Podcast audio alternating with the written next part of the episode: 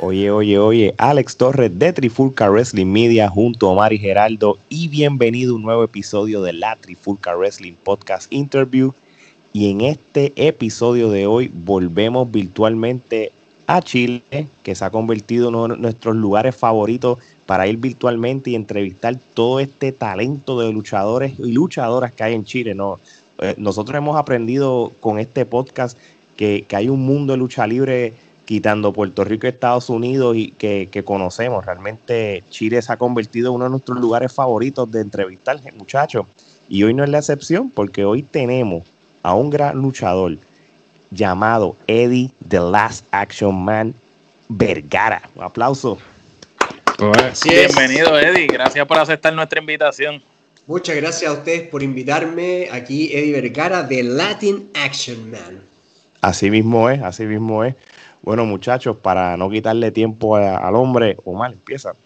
Bueno, Eddie, eh, cuéntanos, cuando tú eras niño, ¿veías lucha libre?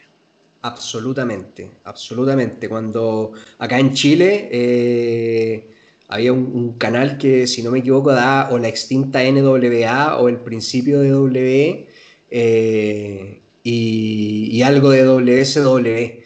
Eh, eso eran como un poco, pero cuando muy, muy, muy niño. Y ahí me acuerdo tener algunas imágenes de, de, hecho no, no, recuerdo el luchador o los luchadores, pero me acuerdo que había muchos colores. Háganse ¿Y bien pequeño? yo era, yo era, estoy hablando de yo tenía siete años por ahí. No, ok. Eh, y no sé, tal, tal, vez puede haber sido de Ultimate Warrior por los colores o algo así, o alguien muy parecido a él.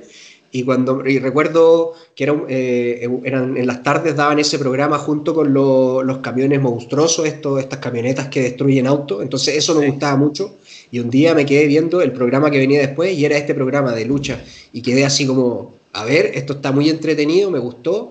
Y después como que en, en Chile dejaron de transmitir lucha libre por mucho tiempo hasta que empezaron a transmitir eh, la Attitude Era y ahí, yo ya estaba más, y ahí yo estaba más grande y dije, ya, esto me gusta, esto, esto es lo que me gusta y ahí me hice fanático para siempre.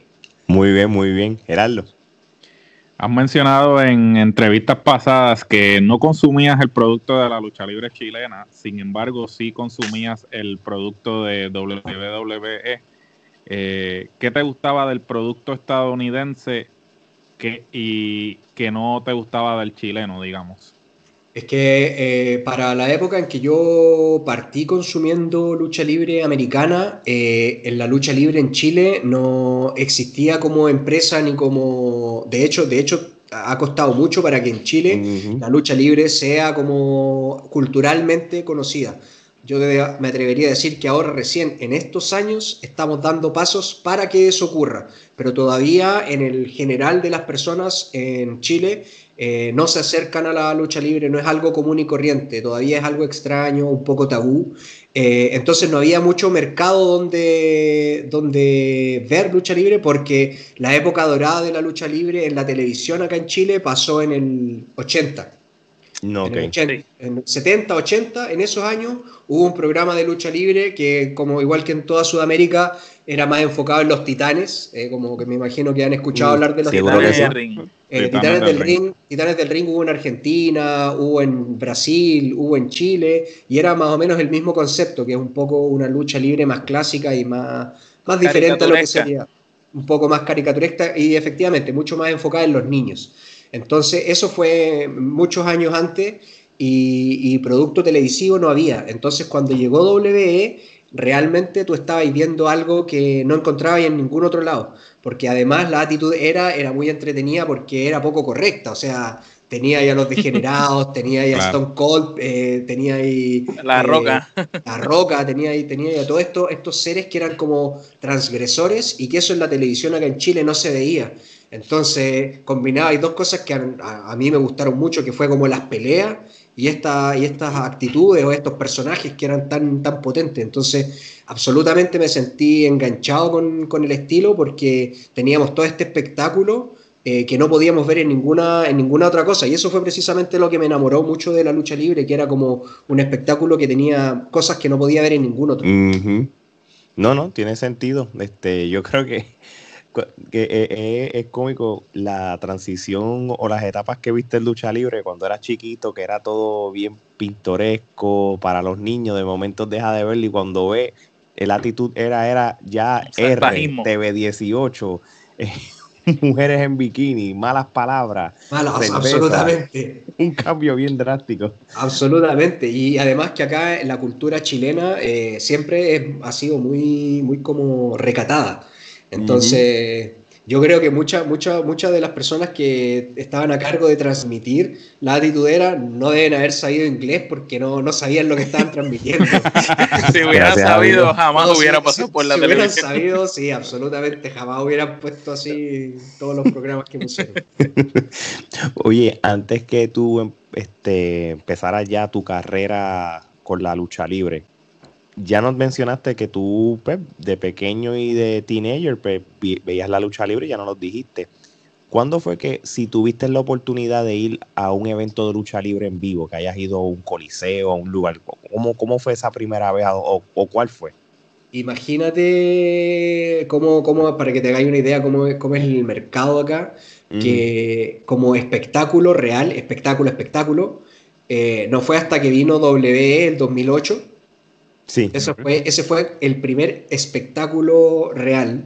Porque sí había ido a ver algunos shows de lucha libre chilena, pero como te digo, como espectáculo no hay nada que se le compare porque eh, acá las agrupaciones que existían en, en, esa época eran pequeñísimas. Entonces fui a ver lucha, todo lo que, todo lo que me había acercado a la lucha libre como chilena, a mí no me gustaba por el producto porque precisamente era como pequeño, pobre, sin técnica, eh, era, era realmente no era un muy buen espectáculo. Eh, entonces, como que realmente eh, el 2006, el 2008, si no me equivoco, fue el primer evento de W en Chile y ahí tú te das cuenta lo que realmente la lucha libre es porque ahí teníamos el Movistar Arena, que es el, teatro estadio más grande de acá de Chile, donde se puede meter más gente y el más moderno. Eh, y ahí te das cuenta de lo que es realmente vivir un espectáculo de lucha libre, porque habían 70.000 personas viendo a la lucha libre por primera vez. Eh, todos esos que habíamos nacido con la actitud era eh, viendo algunas de las estrellas de esa época. estaba Rey Misterio, además, entonces fue, fue realmente increíble y, realmente a mí me hizo, porque después tuve la oportunidad de ir en Estados Unidos también a, ver eh, los shows y también sentí que, que, son diferentes, son, son diferentes, pero, pero también me, abren, me abrieron mucho la vista a cómo un espectáculo de lucha libre es, porque obviamente eh, cuando veo un espectáculo eh, en las giras de W no es lo mismo que un espectáculo de los programas de W. Sí, de acuerdo contigo. Entonces, entonces fue como realmente entender eh, de la magia que se genera en un espectáculo en vivo. Y eso para mí fue, fue inolvidable. Y como te digo, hago la comparación de la diferencia. Porque realmente los shows, los shows que yo había tenido, eh, que no habían sido muchos, de hecho, no sé, de hecho, si había ido a algún show de lucha chilena que no me gustaba. Eh, eran muy pequeños, muy, muy de, bajo, de baja factura técnica. Entonces, Haber, visto, haber visto W para mí me voló la mente absolutamente. Muy bien. Sí, porque En, el caso tuyo prácticamente conociste lo más grande. Entonces, pues ya una vez tú conoces lo más grande, nada se va a asemejar a eso, porque ya lo viste. Y tus sueños, y tus sueños automáticamente se transforman en sueños grandes. Sí, tú, ves otra cosa y tú dices, esto no es nada parecido a aquello. Pues, pues. Yo quiero, yo quiero eso. Yo no quiero cosas pequeñas. Claro, y, y, que pudiste darte cuenta porque la calidad de la, de la producción cambia drásticamente de lo que es un evento en vivo a, una producción de televisión. Por ejemplo, los eventos que, que ellos hacen en Latinoamérica son eventos en vivo. Este, nunca han hecho un evento así a, nivel de producción de televisión a, nivel de Latinoamérica, que me parece que deberían explorar la posibilidad. Yo creo, yo creo que pronto va a pasar, pronto va a pasar, así como han ido a Inglaterra, así como han ido a Canadá. Eh, yo creo que muy pronto va a pasar porque, porque por los mismos luchadores muchas veces han dicho que la fanaticada chilena no tiene, no tiene comparación porque realmente estamos locos. O sea, la fanaticada se vuelve realmente loca, eh, el fervor que siente. No, sé si hace poquito vieron el comentario de Sami Zayn. Sami Zayn dijo, en Chile es la mejor fanaticada ever. Eh, porque ah. realmente esa pasión que sentimos, y no solo pasa con la lucha libre, le pueden preguntar a las bandas también, Iron Maiden, Iron Maiden ha venido millones de veces, Dream Theater ha venido millones de veces porque realmente la fanaticada de Chile es demasiado efervescente, demasiado apasionada, demasiado entregada. Los raperos de Puerto Rico también, los reggaetoneros, este, hay muchos que, de hecho se han mudado a, Chile porque le, allá los conocen y allá son unas superestrellas y acá en, en el mismo Puerto Rico, que es su casa, nadie nadie como que los apoya, Y acá realmente el reggaetón se consume bastante, se consume mucho, así que sí, hay, mucha cultura de reggaetón también. Muy bien, Omar. ¿Cuándo, cómo y por qué entonces tú decides entrar al negocio de la lucha libre? Y cuéntanos cómo los lo tomaron tus padres, porque pues no es lo mismo que tú seas fanático desde chiquito, que te gustara ir a los eventos y te gustara la lucha libre, que ya tú decir, mira, yo quiero dedicarme a esto. Mi madre todavía no sabe. no, no, no. No, mi, madre, mi madre obviamente no, estaba feliz, pero no, no, no, tuvo ni un problema. Eh, lo apoyó? sí, lo, sí, me apoyó. O sea, no, no, no me puso trabas, no me puso ninguna traba, pero tampoco estaba feliz con que, con que ocurriera. Lo que sí, hasta el día de hoy, eh, no, no, no le aviso cuando tengo luchas o porque se preocupa mucho aún. Eh, prefiero, prefiero contarle las cosas después cuando, no sé, mamá, salté del segundo piso del edificio y... Ese video yo lo vi cuando estábamos buscando pietaje para la introducción de esta entrevista y, y válgame, de verdad que... Después, después ella yo, eso... Yo creo que si eh, eh, se lo enseñaste a ella, ¿cómo reaccionó? después ella, cuando ya ve eso, sabe que no morí, entonces por eso solamente no se muere. si, estuviera en ese momento, si estuviera en ese momento, probablemente se muere. Eh, no, cuando, cuando pequeño, como te decía, siempre, siempre paralelo me gustaron mucho las películas de acción, me gustó mucho la acción, me gustaban mucho las artes marciales, me gustaba mucho la gimnasia. Eh, había muchas cosas que me gustaban, entonces era un, niño bien inquieto y que practicó, practicó, deporte siempre, entonces como que me gustaba la gimnasia, me gustaba el judo, habían, habían muchas cosas. Y, fue cuando, cuando salí del colegio eh, que un amigo me invitó a hacer judo. Eh, y ahí empecé a practicar la primera arte marcial. Y del judo, después empecé a hacer la búsqueda porque hubo un año que acá en Chile se transmitió un programa de lucha libre que fue un, intento de, reposicionar la lucha libre, pero con una mirada mucho más de WWE, que fue, si no me equivoco... no, no, no, no, no, porque esa es Argentina. Ah, acá, en, acá, en, Chile se llamaba South American Wrestling Association, SWA, la SWA. La SWA, si no me equivoco, eh, fue el 2002 o el 2004 y fue un intento bastante cercano de llevar lo que era la WWE. Eh, con un ambiente mucho más, mucho más de WWE, ya no tan enfocado en los niños, sino que con personajes mucho más reales, eh, súper, súper a factura técnica, muy bien producido. El gran error, lamentable, era que los luchadores, la mayoría no eran luchadores. Eran, oh. eran, gente, de, eran gente de gimnasio. Oh. Entonces buscaron gente de gimnasio y lamentablemente en esa época también los combinaron con luchadores, pero lamentablemente los luchadores en esa época todavía no se veían tanto como luchadores, entonces fueron 12 capítulos que, que están, son de culto, están, están en internet.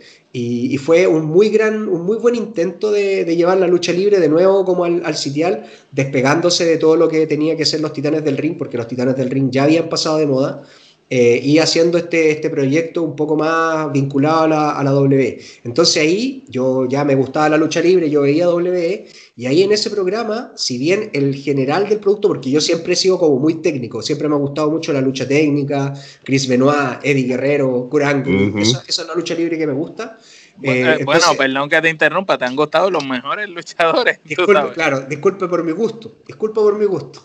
eh, entonces, claro, cuando, cuando vi este programa, eh, encontré que habían tres, tres luchadores que se destacaban por la media y dije, por primera vez dije, en Chile hay gente que me puede enseñar, que era eh, Perfecto Bondi, que es un gordo que todavía hasta el día de hoy lucha.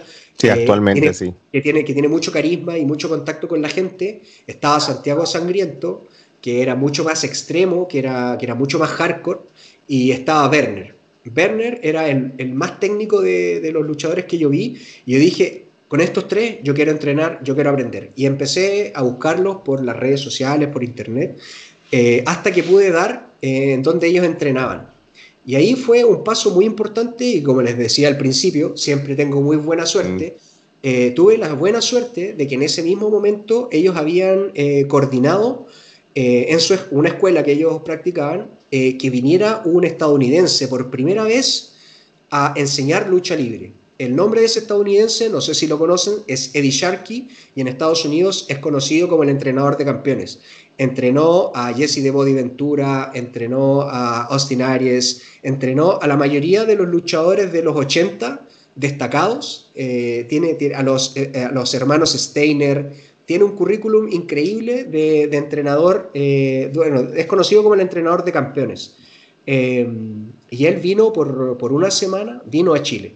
Entonces yo, yo recién ingresándome al mundo de la lucha libre, tuve el privilegio de partir o de mis primeros pasos directamente eh, enseñado por un norteamericano, eh, ¿Un, profesional?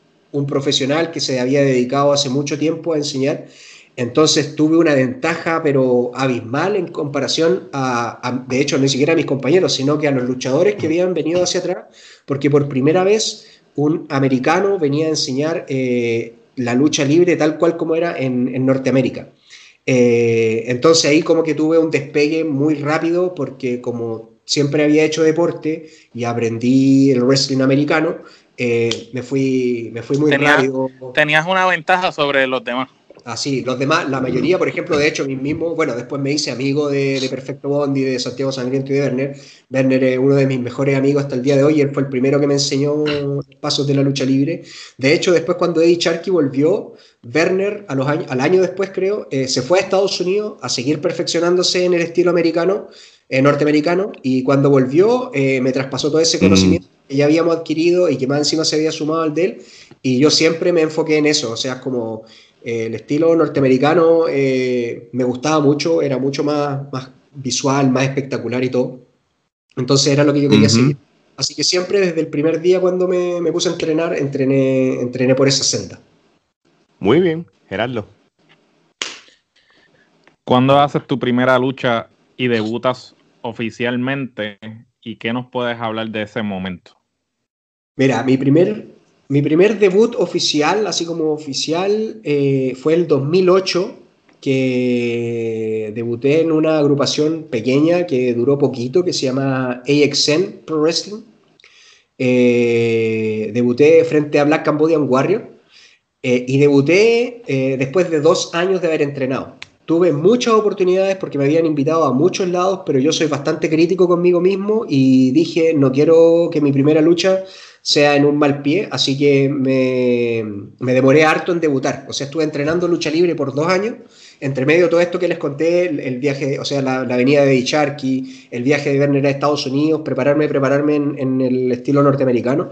Y el 2008 fue mi, fue mi debut con Black Cambodian Warrior eh, en esta agrupación obviamente con, con harto nervio, pero me siento súper contento del debut que tuve porque sentí que, que, le di todo el respeto que la lucha libre se merece para poder subirme a un ring. Ese fue mi debut como, como oficial en la lucha libre, pero de ahí pasó harto tiempo en que luché no mucho, y, con harto cariño, yo creo que mi, mi, gran debut, debut, así que me llevó como ya a despegar y, y, luchar más profesionalmente y meterme un poco en el mundo de lo que tiene que ver como en el business de la lucha libre, fue cuando debuté en Nueva York en Fighting Spirit Wrestling en 2014. En 2014, ahí, ahí debuté con Gino, Gino Certified Sexy, si no me equivoco, eh, con un triunfo eh, en, esa, en esa oportunidad. Y ahí fue perdón que te interrumpa, ¿cómo te sentiste en ese momento, verdad, con el cambio cultural de prácticamente y el estilo de lucha?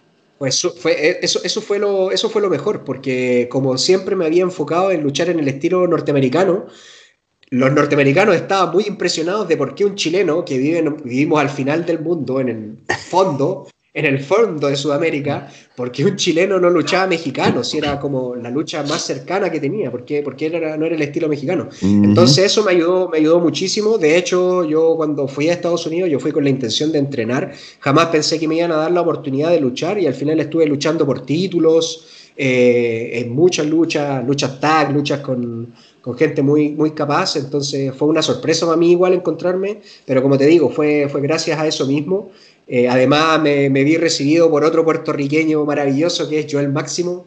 Eh, máximo. Sí, por los máximos. Así que, así que no, muy, fue muy buena onda y, y ese fue como, como te digo, fue, son como mis dos hitos un poco en, en, lo que se refiere a debut, porque uno fue subirme al ring y otro fue subirme al ring de manera un poco más profesional. No, que fíjate, este, mencionaste algo que, que es bien interesante, que yo creo que es más bien como una percepción que quizás en los Estados Unidos pues, ven a alguien que viene de Sudamérica y es rápido lo asimilan con lucha libre mexicana. Absolutamente. Y, nosotros hemos tenido la oportunidad de entrevistar eh, varios luchadores eh, suramericanos y el denominador común de, de, de, esas personas no es la lucha libre mexicana, sino la de los Estados Unidos. lo que ellos quieren aprender es la, el estilo de Estados Unidos más que el estilo mexicano, ¿verdad, muchachos? Es, lo que ha sucedido cuando entrevistamos. Básicamente. Siempre, siempre ha sido así, porque prácticamente eh, para el desconocimiento de muchas personas en los Estados Unidos, eh, cuando se habla de lucha libre, pues entienden que si eres latino, pues es lucha libre mexicana, enmascarado y solamente se limita a eso y no ven que que verdad hay una cultura de lucha libre que existía en Argentina, que existía en Chile, que también en Panamá, en Puerto Rico, tú sabes, igual que, Japón tiene su cultura, ¿verdad? Cada país tiene su identidad propia. Y a veces se desconoce, a veces pasa, pasa por desapercibido. Acá en Chile, por lo menos, yo creo que, había una de las grandes cosas o grandes errores que no había permitido que la lucha libre creciera era que no teníamos un estilo definido o todo lo que es una, más que una identidad, un estilo, porque, porque sí creo que había una identidad, pero, pero era una identidad demasiado desordenada, no, no, no había como un norte, no había una base de donde plantar la identidad. Entonces, no estaba, definido. no estaba definida, era una mezcla de cosas. Entonces, de unos 10 años, como te digo, desde, sí, unos 10 años aproximadamente, eh, nos empezamos, o los que empezamos a ir a Estados Unidos o a viajar, eh, porque no solo fueron fui yo a Estados Unidos, sino que hubo otros compañeros que fueron a Japón. Si, si bien eh, la lucha libre en cada país tiene su propia identidad, eh, efectivamente el estilo americano o el estilo europeo o el estilo japonés son bastante similares en la base. Y eso ayuda mucho, a diferencia del estilo mexicano, que en su base es un poco diferente, pero que también es muy aplicable al estilo americano. O sea, hay muchas cosas de la lucha libre eh, mexicana que a mí me encantan y que ocupo y que, voy a decirlo con sus palabras, le he robado a luchadores mexicanos. Adiós, la movida, la movida, sí, sí. o sea, una de, mis no, es robo, no es robo, es tributo. Sí, justamente, justamente, justamente. O mal. Eh, no, acá, nosotros eh, acuñamos bastante esa, esa, palabra del robar, de, pero con el buen, con el buen sentido de, efectivamente, De, poder disfrutar y aprovechar y aprovechar el momento, finalmente, aprovechar el momento y es como eh, con, con, con, harto respeto. Yo, por ejemplo, yo ocupo, ocupo el, el stomp que hacía el hijo del perro aguayo. O sea, uno de los mejores luchadores mexicanos que a mí me encantaba, eh, ocupaba ese movimiento y yo dije, no, este, o sea, de una manera un poco de honor también, porque puta, lamentablemente falleció, eh, pero creo que uno de los luchadores mexicanos que más me ha gustado siempre y, se merecía un poco eh, este tributo y la ocupo y está en mi arsenal de movimiento ese, ese stomp. y así, así mismo como Eddie Guerrero o Rey Misterio, eh, mezclan muy bien eh, todo lo acrobático de la lucha libre mexicana y lo cultural de la lucha libre mexicana, lo adecúan muy bien a lo que es el, estilo de la lucha libre americana, es lo mismo que hago yo. Entonces, efectivamente, yo tomo hartas cositas de, México y me gusta también crear harto. Entonces, tienes, movidas como de Japón también, porque cuando, cuando estábamos viendo, ¿verdad? Tu, tu manera de luchar, tienes muchas cosas aéreas pero también tienen muchas cosas strong y te gusta pelear también en el piso. O que eh, eh, juntas un poquito de todos los mundos y eso es muy bueno porque te hace más complicado y a la misma vez te hace más versátil para poder treparte en el cuadrilátero con cualquiera. Efectivamente, o sea, yo creo que una de, de las premisas de un luchador es esa misma que acabas de decir tú, que es como ser versátil y poder enfrentarte a un luchador volador, a un luchador técnico, a un luchador rudo, al luchador que sea, sea de México, de Japón, del lado que sea, Eh, la idea es tener la mayor cantidad de, posibilidades para poder enfrentarlo de la mejor manera y, tener una buena lucha, hacer un buen espectáculo, etc. Así que sí, eh, efectivamente, muy gracioso eso. Bueno, aparte de que cuando estuve en Estados Unidos, nadie, la mayoría no sabía dónde estaba Chile. De hecho, de hecho. Mira, te voy a, te vamos a hacer un cuento que te vas a reír nosotros somos puertorriqueños y Puerto Rico es parte de los Estados Unidos, eh, aunque mucha gente no lo sabe nosotros mismos siendo parte de Estados Unidos, hay americanos que hemos estado en Estados Unidos y los muchachos te pueden decir porque ellos viven allá, que te preguntan si Puerto Rico, dónde, qué, qué, qué, nacionalidad tiene Puerto Rico o, de dónde es y, y, dónde queda en el mapa. Y nosotros decimos, mira, nosotros también somos ciudadanos americanos. bueno, mi anécdota, mi anécdota con Joel, con mi, eh, mi amigo, eh, después, de que ya, después de que ya nos conocíamos por mucho tiempo, eh, Joel Máximo, le digo, hermano, yo voy a volver acá a luchar, acá a FSW, aunque tenga que venirme en bus. Y me queda mirando y me dice, ¿en bus? ¿Y cómo voy a cruzar el mar? Y yo así, ¿por qué voy a cruzar el mar? Espérate. Si Chile está en Sudamérica, me dice, ¿cómo en Sudamérica? yo le digo, espérate, pues, aquí está el mapa, ¿dónde creéis que está Chile? Y me, apunta a Chipre. Y todavía me dice, tú eres mi hermano africano. Ya, así ahora ya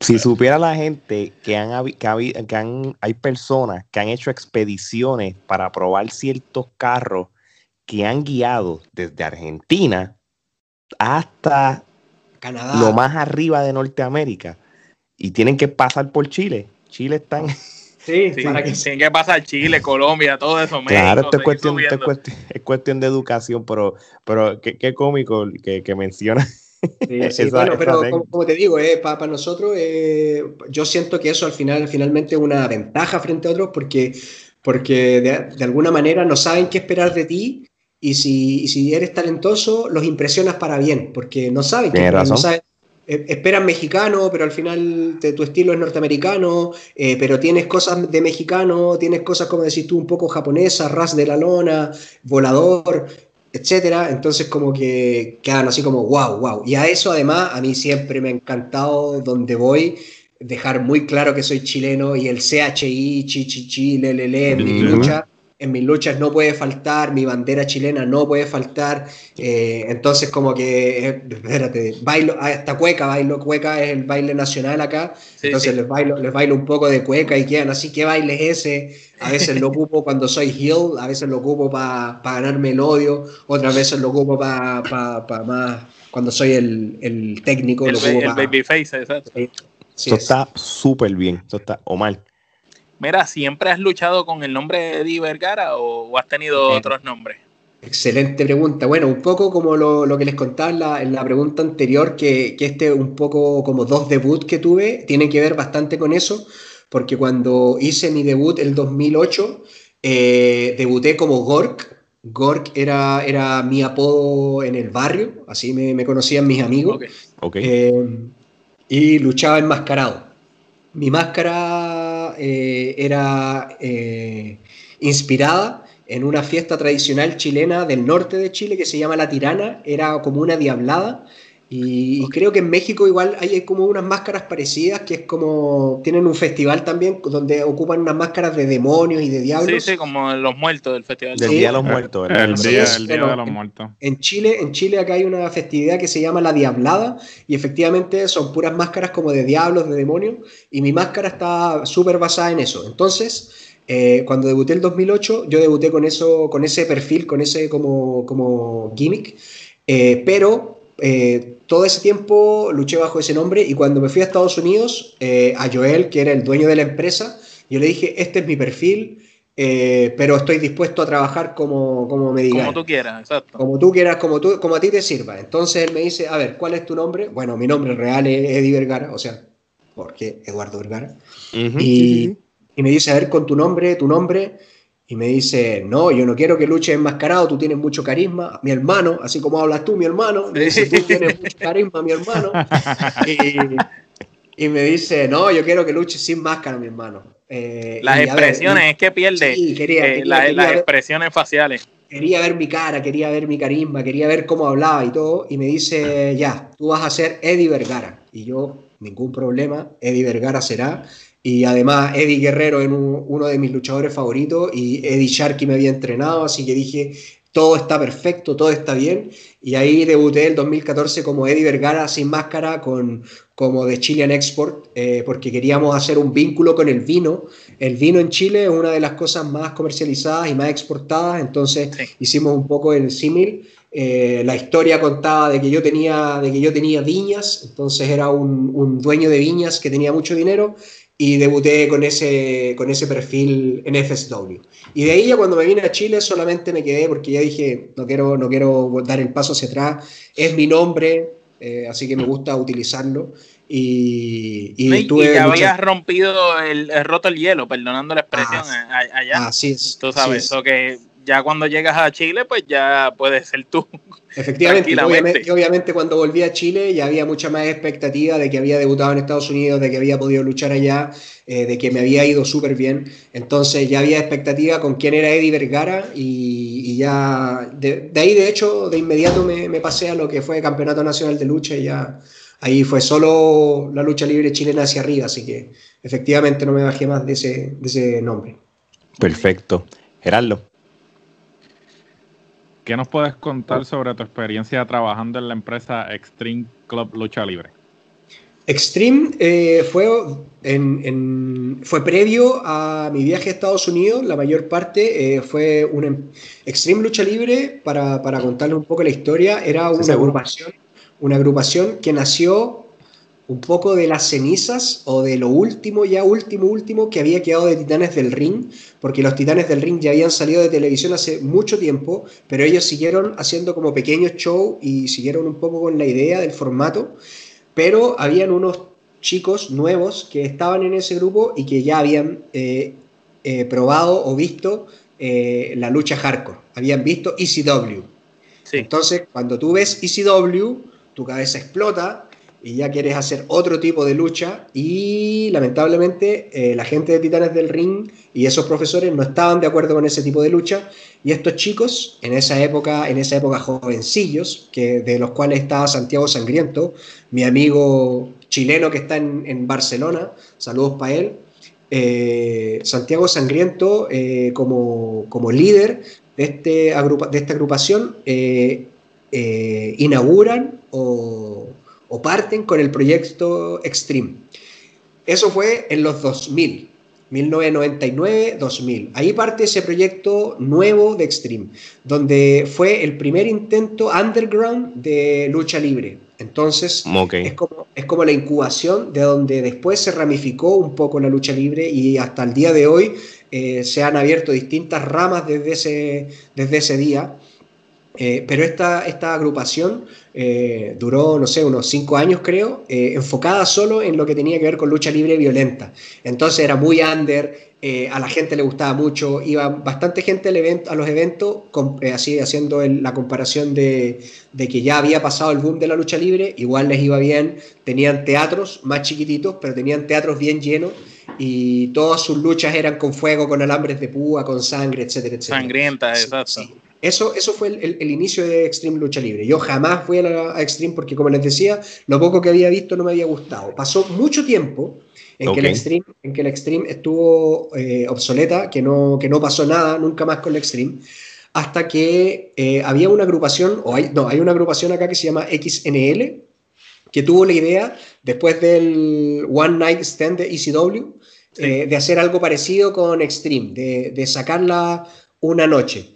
Y se generó este proyecto y volvieron a juntar a algunos luchadores. Cuando ese proyecto se vuelve a generar, eh, ahí me llaman a mí. Ahí me llaman y ya con el, con el estigma de los hardcore un poco más, más suave, ya querían también tener luchas técnicas, así como en la ECW, no sé si recuerdan las luchas de Eddie Guerrero con Tim Malenko. Sí, sí, sí, sí, sí, Efectivamente, efectivamente había un poco más de lucha. Entonces, por ese lado, yo entro a Extreme y, debo decir que la pasamos, fueron, momentos bien difíciles porque la lucha libre no era, no era popular acá en Chile, eh, fueron bastantes días de, trabajar mucho en la producción, en armar los eventos, en armar todo, eh, y efectivamente las ventas de, tickets no eran muchas.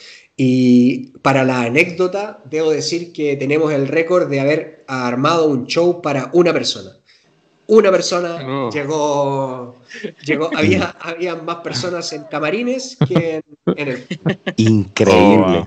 así que, pero, pero nuestro espíritu siempre fue, aunque haya una persona, tenemos que dar el mejor show, así que salimos, lo dimos, y bueno, después iba pasando otra persona por la calle y escuchó que había un bullicio y ahí fueron dos personas. Mm. Pero, pero el que pagó su entrada fue solo uno. Así que fueron momentos bien difíciles eh, donde Pero fíjate, esos momentos, perdón que te interrumpa, son los que definen la carrera de, un luchador en este caso, porque a lo mejor si ese momento no hubiera pasado, lo más seguro en ese momento tú dijiste que yo estoy haciendo aquí, yo estoy perdiendo mi tiempo dedicándome a esto, que no es lo que debería de hacer. Pero por otro lado, tú dices, si una persona llegó, te siembra la esperanza de que puede llegar más y qué tenemos que hacer para que lleguen más.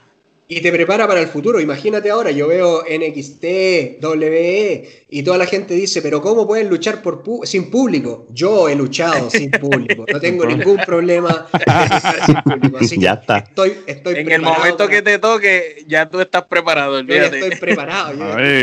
y todos los, gran, todos los grandes lo han dicho. O sea, eh, tú tienes que empezar, o sea, tú tienes que convencer por lo menos a uno o diez para poder captar la atención de miles. Daniel Bryan lo dijo una, Daniel Bryan lo dijo una vez. O sea, yo luché eh, en salas de bingo, en bingo halls, eh, y, y, mira, y Daniel Bryan llegó a WrestleMania. So, de, uno, de, los, de, luchar uno de los más grandes. De lejos, uno de los más grandes. Así es. Y efectivamente, o sea, acá en Sudamérica es un poco desconocido, pero cuando, cuando vais o cuando veis por internet, muchos de los grandes luchadores, Eddie Guerrero, eh, Daniel Bryan, CM Punk y, muchos Chris luchadores, Chris Jericho o Kevin Owens, todos luchaban en bingo halls, todos lucharon en bingo halls. Y por eso son así de grandes porque... Ella está todo, todo. Sí, al final la mayoría de los que vienen de independientes tuvieron que luchar para, poca gente en bingo halls o en estas iglesias que de repente se arriendan o etcétera, eh, con poca gente. Eh, pero eso mismo, como dices tú, eh, forja el espíritu de luchador finalmente, de poder enfrentarte para, para, mucha gente, para poca gente. y retomando un poquito, como les decía, este, este camino de Extreme, después empezó a, a, retomar, a repuntar un poquito, se empezó a hacer de fanaticada y ahí finalmente yo me fui a Estados Unidos y cuando volví ya sentí que como que nos estábamos estancando un poco en, el concepto y ahí ya di un paso al lado y me aboqué solamente porque también tiene que ver con algo profesional, eh, eh, de, concepción profesional y por eso mismo me, me, pasé a Campeonato Nacional de Lucha y, y, hasta el momento no, no he vuelto, pero, pero yo siempre digo, eh, donde me paguen, yo voy. Así que feliz volvería a Extreme, ya donde sea. Oye, y hablando de Campeonato Nacional de Lucha Libre, cuéntanos cómo fue ese debut cuando entraste en, dicha empresa, la CNL, como todo el mundo la conoce. Y eso fue cuánto, hace como cinco años, más o menos. Efectivamente, el 2015, eh, CNL eh, se contacta conmigo después de mi, primera, de mi primer tour a Estados Unidos. Eh, hablo con los promotores y, me dicen que tenían el interés de, utilizarme. Eh, CNL, antes de que partiera como CNL, tuvo un proyecto que fue como un, un teaser o un reel televisivo donde hicimos un show. En ese show yo alcancé a participar en ese show como Gork, Luego de ese show yo me fui a Estados Unidos y cuando, y cuando e, en ese show, imagínense, fui la primera lucha. Así de fe me tenían. Fue, fui el, primer, la primera lucha y dijeron, ya, ok, enmascarado, eh, haz lo tuyo. Ya, luché. Después me fui a Estados Unidos, eh, me hice un poco un nombre y cuando volví eh, para el, el, show debut, volví a hacer la primera lucha del evento. O sea, el Campeonato Nacional de Lucha debutó con una lucha de Eddie Vergara, una Fatal Four Way. Fue, fue el debut de CNL y fue mi debut en, el Campeonato Nacional en una Fatal Four Way contra Boris Mueller, Harold Rock y Owen, en que obviamente salí victorioso. Eh, y ahí de a poco empecé a ganarme la confianza del equipo de trabajo, eh, paso a paso, para después finalmente convertirme en el primer campeón del campeonato nacional. Muy bien, Omar. Háblanos de una lucha de escaleras que tuviste con Harold Rock este, por el campeonato nacional de CNL. Cuéntanos, porque dicen que esa lucha dio de mucho que, hablar allá. La, sí, efectivamente acá fue premiada con la, como la mejor lucha del año, del 2015 eh, 2016, sí, 2015 o 2016. Em, bueno, como les contaba, fueron eh, paso a paso eh, avanzando los shows y yo ganándome la confianza por el talento para ir avanzando en, en, las luchas. Y finalmente se decide que para inaugurar eh, al primer campeón se iba a realizar un torneo. Entonces se realizó un torneo del Campeonato Nacional con los mejores luchadores de todo el país eh, puestos en, este torneo, eh, donde finalmente eh, las semifinales, si no me equivoco, fueron Arikitoa, yo, versus Boris Müller y Harold. Yo le gano a Arikitoa, Harold le gana a Boris Müller y, nos, enfrentamos, en la llave final con la sorpresa de que finalmente la lucha, la primera lucha para definir quién iba a ser el primer campeón histórico de CNL iba a ser en escaleras. Eh, eso, eso a mí me voló un poco la mente porque, como les digo, a mí me gusta mucho más la lucha técnica y, no con tanta estimulación y jamás me había enfrentado con alguien en lucha de escalera, entonces eh, fue como wow a lo que me voy a enfrentar, pero, pero claro, o sea, ese día el teatro estaba lleno, fue en el Teatro Novedades, estaba lleno. Eh, Harold Rock, un súper buen exponente, tuvimos una muy buena lucha, habíamos tenido muy buenas luchas anteriormente también. Eh, y ahí, y ahí en, obviamente por el campeonato nacional lo dimos todo, eh, la gente estaba vuelta loca y terminamos con, con, un movimiento que es Harold casi llegando al título, yo empujándolo y, Harold cayendo desde arriba del ring a una escalera cruzada, yo volviendo a poner la escalera, subiendo y sacando el título y convirtiéndome así en el primer campeón histórico eh, de CNL para la historia y para los libros. Eso es así. Qué bueno que estás en la historia y los libros y con una lucha de esa, de esa magnitud. De esa magnitud, así es. Gerardo. Actualmente perteneces a la CNL. ¿Qué nos puedes contar eh, sobre qué momentos y qué luchas memorables has tenido en la empresa?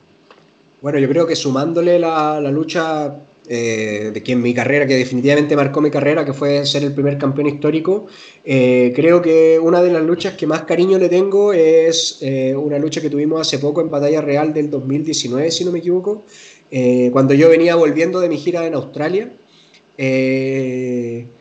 Teníamos que defender los títulos en pareja y fue junto a dos tag team que les tengo mucho respeto. Uno era el tag team de Pedro Pablo y Alessandro, eh, y el otro tag team era de mm, Billy Roca y El Gallo. Eh, la lucha fue súper intensa, súper entretenida. Creo que el nivel de los seis que estábamos en el ring eh, estaba muy a, tope. Y además decidí que tenía que hacer todo por conservar esos títulos y ese fue el día en que salté desde el segundo piso arriba de todos y con eso pudimos llevarnos la victoria con, con alcohol. Eh, esos es como, como los grandes momentos que. Uno de los grandes momentos que tengo en CNL. Tengo varios igual. Una pregunta, perdón que te interrumpa. ¿Tú lo piensas para tirarte o simplemente tú dices no puedo pensarlo porque si no, no me tiro? Tengo bueno, mira, el secreto, el secreto es que yo en esta pandemia me operé los ojos porque yo siempre he sido muy ciego. Yo creo que si ahora, yo creo que si ahora me paro ahí mismo y miro hacia abajo, no, voy a saltar. No lo vas a hacer, no, lo vas a hacer. Así que agradezco, agradezco a mi ceguera y a mi poco criterio eh, de haber saltado. Sí, que a lo mejor tú lo viste bien cerca, eh, eso es un poco. Yo no veía nada, yo no veía nada, yo veía así borroso, así que dije, no, no hay problema, de aquí llego. Que pase lo que, que pase lo que pase. Así es. Oye, en la CNL ha sido campeón nacional el Metropolitano y el del Tacting este, junto a Alcohol. Al fin y al cabo, ¿qué es lo que te falta hacer en la CNL? ¿Qué más tú tienes que probar ahí? Uy, es que ahí tiene que ver con una... No, puedo decir mucha información, pero se, viene una, una, sorpresa eh, con CNL. Eh, como les digo, no les puedo informar mucho, pero, pero tal vez haya otro objetivo más en CNL que me quede que me quede por realizar. Así que, hay, que, hay, que, estar atento a lo que se venga, eh, pero, pero al parecer habría un nuevo objetivo, un nuevo y más grande objetivo. Perfecto, perfecto, muy interesante. Así que cuando ese momento se acerquen, a los que estén escuchando, lo van a saber a través de la... Me llaman, me llaman de inmediato y les doy la premisa. En cuanto pueda dar la premisa... Sí, sí, pues nos avisa porque nosotros rápido vamos a cubrir eso. Oye, vamos ahora a una serie de preguntas. Más bien tú como fan de la lucha libre, como así nos contaste al principio del episodio, Omar. Bueno, cuéntanos, ¿cuáles son tus cinco luchadores chilenos favoritos de todos los tiempos? Pero los tuyos, los tuyos, no los que nadie, no, no, eh, los que consideren en tu país. Para mí, perfecto, no, no tengo problema. Yo creo que Werner, número uno, Werner, porque es mi profesor y porque creo que fue una de las personas que abrió la mentalidad a profesionalizar la lucha libre en Chile, ese es Werner. Santiago Sangriento, eh, porque su eh, amor por la lucha libre no solo ha trascendido aquí en Chile eh, llevando la mochila de lo que fue Extreme en su momento, sino que además viajó a España y siguió haciendo exactamente lo mismo y ahora forjó lo que es Riot junto a otras personas obviamente, pero siempre ha estado en los lugares donde se siembra lucha libre y su estilo hardcore y su carisma es innegable. Acá en, Chile, cuando él salía, la gente se volvía loca y pude vivirlo en España y pasa exactamente lo mismo. Eh, Perfecto Bondi, yo creo que la conexión con el público que tiene Perfecto Bondi debe ser como de las mejores que ha existido jamás en, la lucha libre. Eh, después yo creo que vendría Guanchulo, porque él, él Diego, Diego Guanchulo, es, uno de los, es, joven, es uno de los luchadores de, ahora, pero yo creo que su nivel técnico también le abrió, le abrió la mente a muchos luchadores y se quiso profesionalizar gracias a él.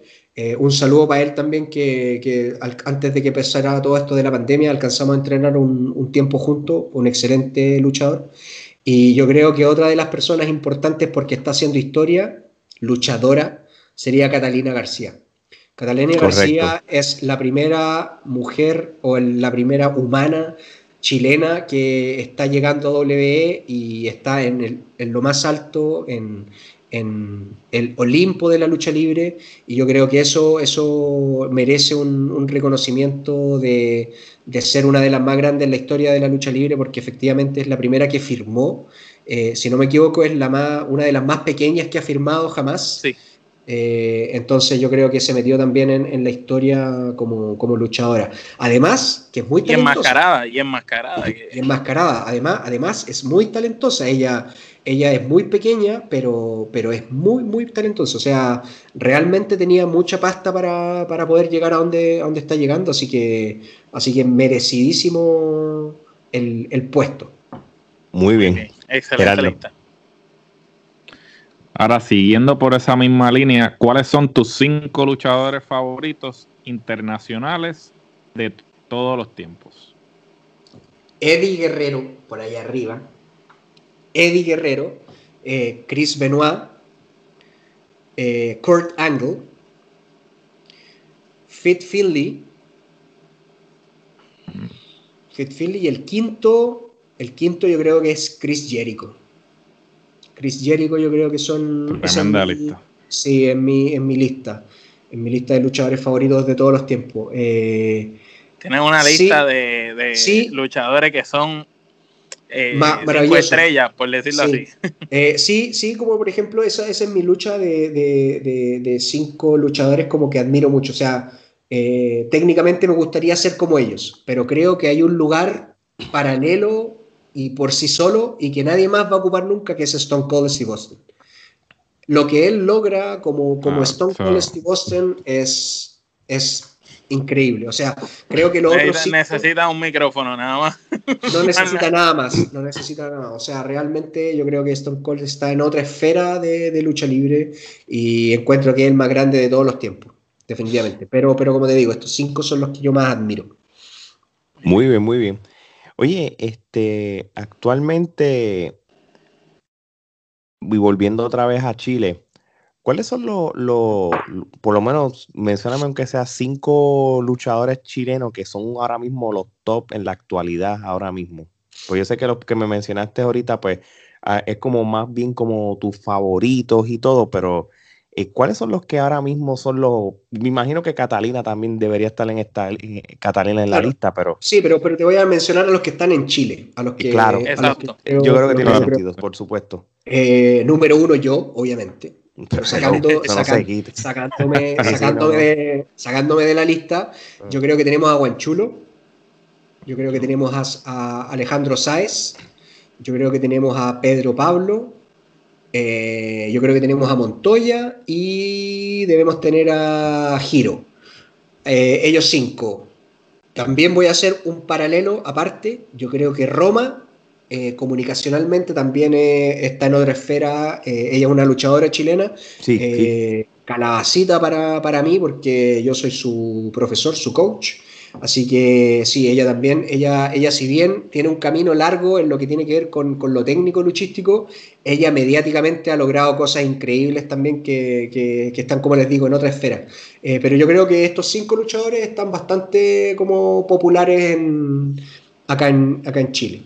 Lamentablemente en Santiago, porque Santiago es la capital y, moverse a regiones es un poco difícil, pero también hay harto talento en regiones. Pero lamentablemente como se mueve mucho más acá, eh, la cosa, eh, ellos son los que más popularidad tienen. Sí, y, eso que tú estás mencionando es, muy cierto. Sé que estás hablando de, de, Santiago, pero este, nosotros hemos tenido la oportunidad de entrevistar de, otros luchadores en Chile, en otras regiones, en cual también hay empresas que vamos, me imagino que ustedes también están conscientes que existe, que han hecho... Sí, sí, yo he ido, yo he ido, yo he ido a HIT Temuco, he ido a SL en Concepción, eh, bueno, ahora iba a ir a Valdivia Lucha Alliance, que por pandemia no pudimos. He ido a Arica Lucha Libre, he ido a Calama Lucha Libre, eh, a donde que no se me quede ninguna, a Valparaíso Lucha Libre. No sé, hay, hay muchas empresas acá en Chile. Bueno, como ustedes estaban hablando al principio, Chile se ha transformado en, una, un nido, en un nido de lucha libre en, en Sudamérica. Entonces, hay mucho movimiento, están naciendo agrupaciones, están naciendo luchadores, etcétera. Muy bien, perfecto. Omar. Eh, si pudieras presenciar una lucha de, dos luchadores en su mejor momento, eh, tú como fanático, ¿cuáles serían estos dos luchadores y por qué te gustaría presenciar esa lucha? Me quedé con las ganas de ver Kurt Angle, Daniel Bryan con Kurt Angle en su mejor momento. Ah, sería brutal. Con Kurt Angle en su mejor momento. O sea, o sea en, el, en el momento antes de que de que se. Incluso, incluso yo creo que en el momento en que estaba en Impact, igual hubiera. Al principio, al principio. en la primera etapa del sí, cuando, estaba en Impact, yo creo que igual estaba, dando muy buenas luchas y en esa época me hubiera encantado que Daniel Bryan, pero me hubiera gustado verlos en WWE, o sea, o sea sí, obvio, en un WrestleMania, una cuestión así. Justamente, porque creo que, que su nivel, Daniel Bryan es una locura, es insuperable, o sea, no, de verdad que sí, de verdad que sí. Así que ellos, ellos, ellos me hubieran encantado, encantado verlos luchar. Ahora mi sueño es llegar algún día a W y poder luchar con Daniel Bryan. Eh, pero en su momento, sí, que hubiera sido ese, ese, esa lucha libre, o sea, esa lucha entre los dos, hubiera sido maravilloso. Fíjate, y esa es la próxima pregunta que, que te tenía. ¿Cuál es tu dream match? O si tienes varios dream matches, ya mencionaste que uno de los dream matches contra Daniel Bryan. ¿Hay alguna lucha de ensueño, Dream Match, que también te gustaría hacer, sea con de la WWE o de quien sea? Con todo, el, con todo el roster de NXT, los encuentro a todos bacanes, ¿no? ¿Tiene sentido? Eh, contra Adam eh, Cole, contra Adam Cole, sería brutal. Baby. Baby, chichi chilelele, baby, chichi chilelele, baby. Imagínate. No, eh, seguro que sí. absolutamente. Con, Adam Cole, con Tomaso Champa, Roderick eh, Strong. Con Roderick Strong. Me voy a saltar ahora a W con Daniel Bryan, con Cesaro. Eh, hay mucho, mucho talento. AJ, AJ Styles, Kevin Owens. Imagínate, imagínate la maravilla. Es más, con Sami Zayn. bueno, Sami Zayn tuvo acá en Chile. Sami Zayn tuvo acá en Chile y luchó con, con Alejandro Sáez.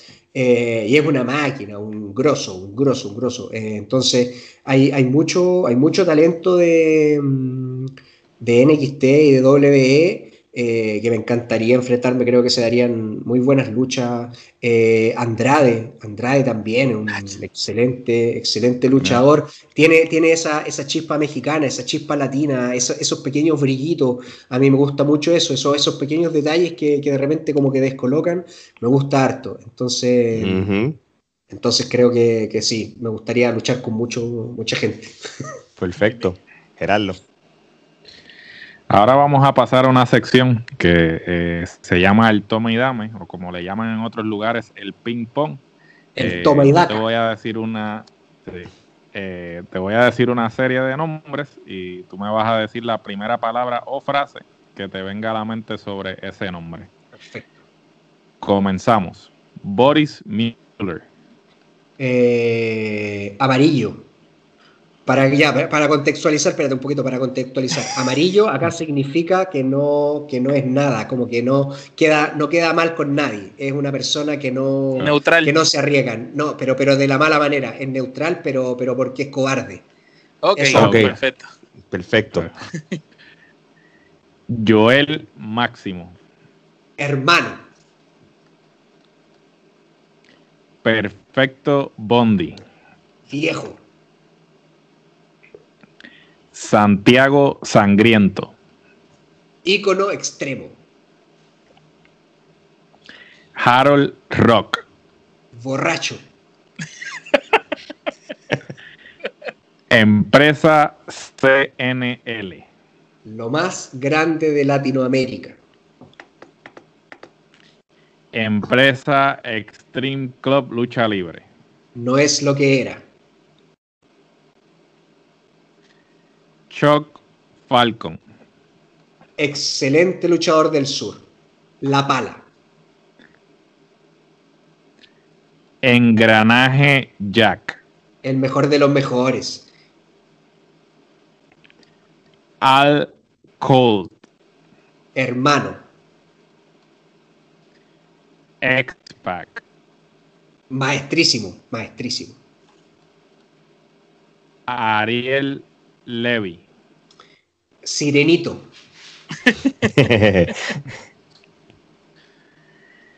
Taylor Wolf. Eh, eh, excelente exponente. Nunca me he topado con él, pero sí, es un excelente exponente. Harta experiencia. Sebastián Cage. Hermano también. Y para finalizar, Eddie Vergara. The Latin Action Man. ¿No más nada que hablar? este, vamos para las últimas rondas de preguntas. Te dejamos tranquilo. Este, tengo todo el tiempo, tengo hasta las 4 de la mañana si quieres. pues esto está bueno, podemos hacer cuatro episodios en uno y los tiramos cada mes. Ni un, problema, ni un problema. Oye, nos, nos has hablado de tu experiencia en la lucha libre, tu trayectoria por lo, por lo que hemos escuchado, las, te ha, has pasado bien en, esta trayectoria que has tenido. Estoy consciente que nada es color de rosa. ¿Qué es lo que tú entiendes qué es, qué, es lo que no te gusta de la lucha libre? ¿O qué detesta de la lucha libre? Si es el caso contigo. Acá, acá en Chile eh, creo que lamentablemente como todavía no es un, eh, una empresa o un business eh, reconocido, eh, todavía está mucho el amateurismo, o sea, cuando después uno viaja y, se da cuenta de cómo funcionan las cosas en otros lados, a, gran escala, porque obviamente en otros lados también existen empresas más chicas y todo, pero acá lamentablemente todavía estamos como... Como que no se toma muy en serio en, mucho, en muchos lugares, o sea, hay, mucho, hay muchos luchadores que no se toman eh, la lucha en serio, hay muchos promotores que no se toman la lucha en serio, lamentablemente hay promotores todavía que, que finalmente tienen una promoción solo para jugar a, a, lo que ellos a lo que no, no, para hacer, no para hacerle un bien a la lucha libre ni para hacer un buen negocio, sino que solamente para, para como, eh, tener tranquilo el ego.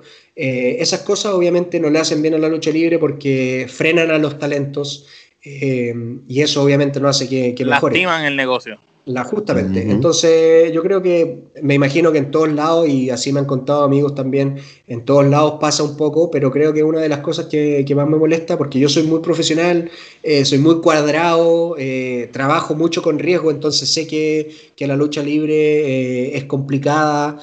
cuando trabajas con tu cuerpo, necesitas que las demás personas sean respetuosas del trabajo. Y obviamente cada vez se va mejorando más acá en Chile pero, pero eso es como, como lo más difícil de, y lo que menos me gusta, o sea, las impuntualidades, las irresponsabilidades, etcétera, esas cosas como que en ningún trabajo se pueden aceptar y yo creo que en este menos porque, porque es mucho más complicado, o sea, estamos, estamos poniendo en riesgo la vida eh, y por lo mismo hay que ser responsable en todos los aspectos. Sí, es eh, como la falta de respeto al negocio y al ring, finalmente, como que le falta el respeto al ring, a tus compañeros, etc. Eso, eso como que no me gusta, pero, pero si bien antes la pasaba muy mal, porque era solo trabajo, ahora ya cada vez la ha ido pasando mejor, eh, conocer a la gente en la lucha libre, tener estas oportunidades de conocer a gente de otros países como ustedes y compartir y que me muestren sus visiones, etcétera, eso es maravilloso y es lo que me va nutriendo al final de, de seguir en la lucha libre y pasarla bien y poder entregar lo mejor posible en cada show, porque realmente la estoy pasando cada vez mejor, o sea, cada vez la paso mejor. Perfecto. Gerardo. Eh, tuvimos la oportunidad de ver en tus redes sociales que además de luchador también este, tienes una faceta o te destacas como doble y tu apodo pues tiene precisamente eso. Eh, ¿Cómo has podido o quizás integrar o hacer ese balance entre lo que es esa faceta como doble y, la lucha libre?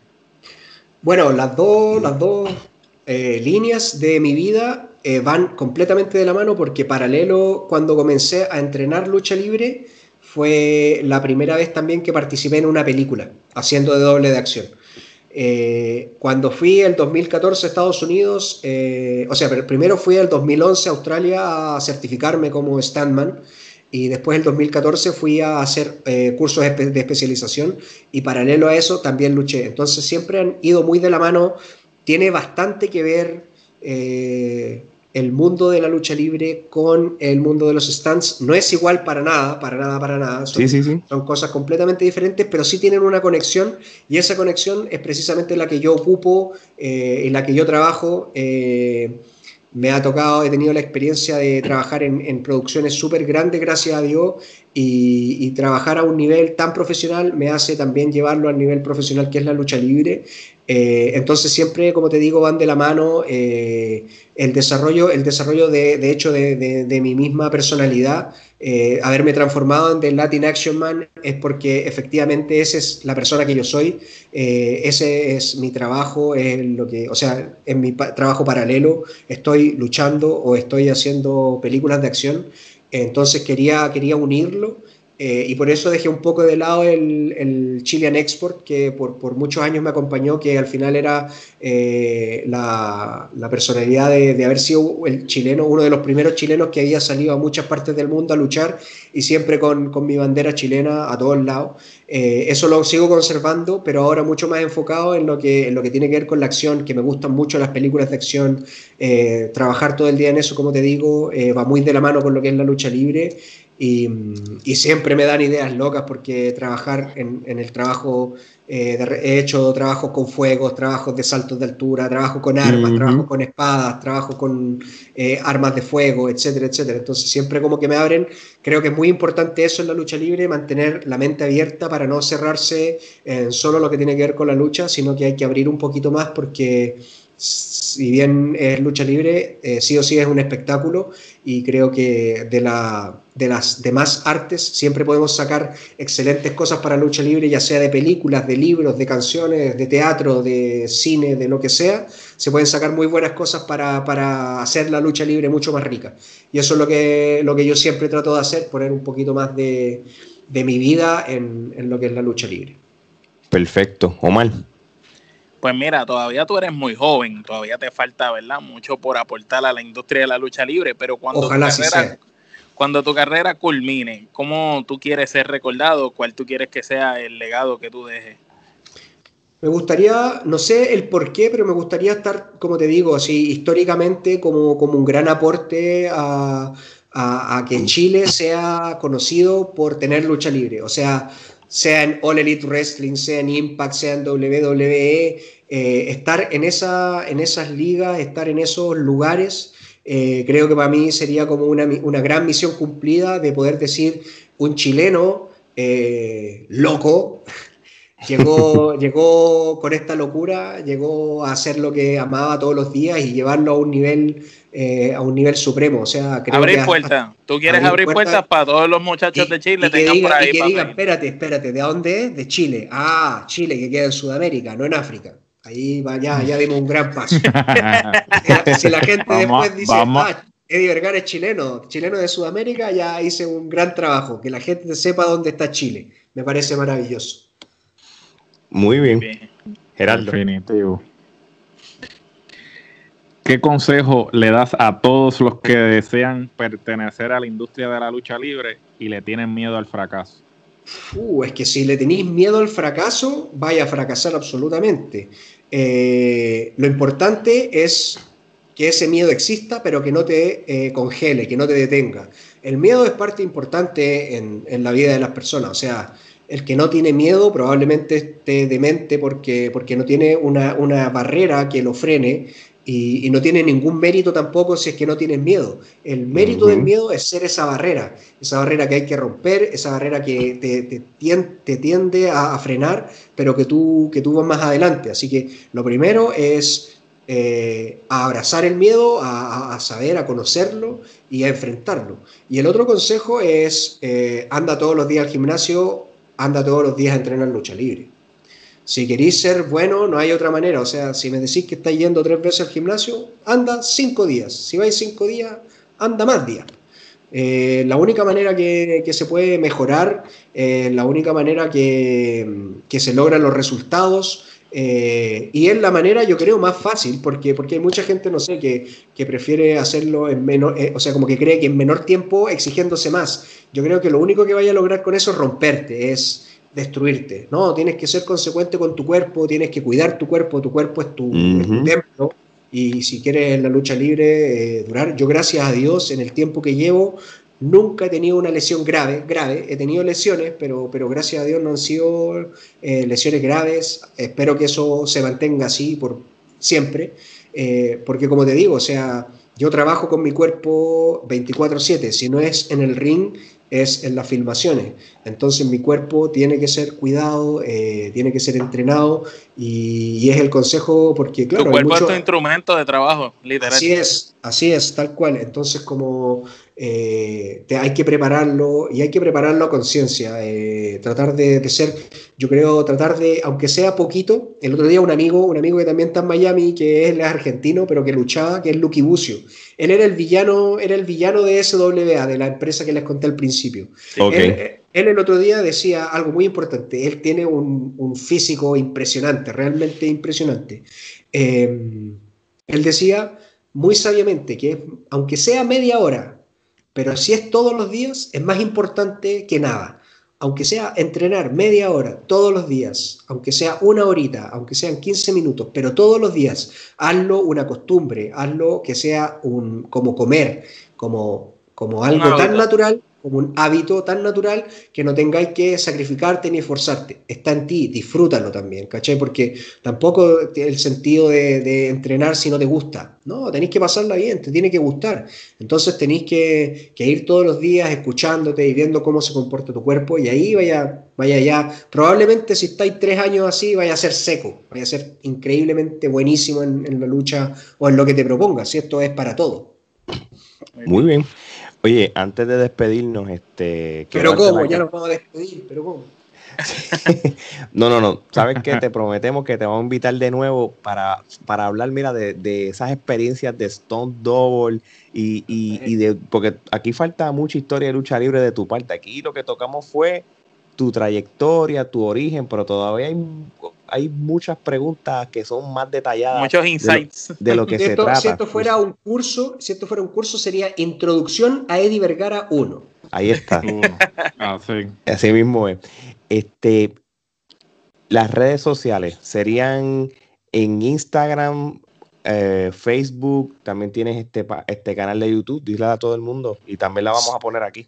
Sí, eh, pero la, red social como más, que más activa tengo es Instagram, que es Eddie Vergara 1.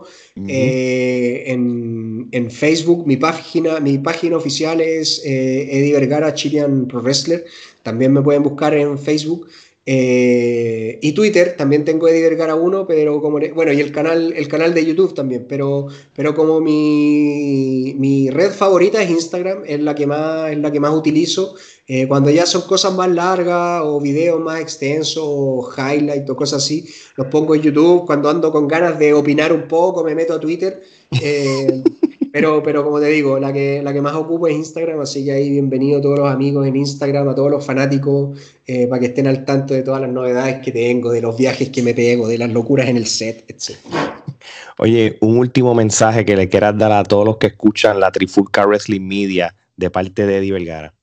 Bueno, a toda la fanaticada que está escuchando, eh, la lucha libre latinoamericana es inmensa y va a crecer más aún y nos vamos a hacer más grande precisamente con estas instancias, como lo hace la Trifulca Wrestling, de juntarnos, no nos conocíamos, pero realmente fue como estar con amigos y eso es precisamente lo bonito que tiene la lucha libre latinoamericana, que une a gente eh, eh, con una pasión tan grande y que todavía eh, puede explotar aún más, porque como les digo, hay mucho talento en la lucha libre y no me refiero solamente al talento, al talento luchístico, sino que como ustedes, al talento de medios, al talento de prensa, a la gente que, que mantiene redes sociales o que incluso en Instagram hace sus propios espacios, etcétera. Todas esas cosas ayudan a que la lucha libre latinoamericana crezca y es la manera en que podamos seguir remando hacia adelante para que después digan eh, así como existe la lucha libre japonesa, la lucha libre europea y la americana, digan la latinoamericana tiene su estilo, tiene su onda, tiene su carisma, tiene su color y, que todos los, del mundo eh, la puedan consumir. Así que muchas gracias a ustedes por la instancia. No, no, no, gracias a ti por sacar tiempo. Este, las puertas están abiertas para una segunda entrevista, como te dije, para seguir hablando. Una tercera y una cuarta y una quinta. Las que sea, seguro que sí. Hacemos una temporada con Eddie Vergara. La temporada de Vergara, el season completo. Así mismo es. Bueno, muchachos, no hay más nada que hablar. De parte de Eddie Vergara, Omar, Geraldo y Alex, esto es hasta la próxima. ¡Acción!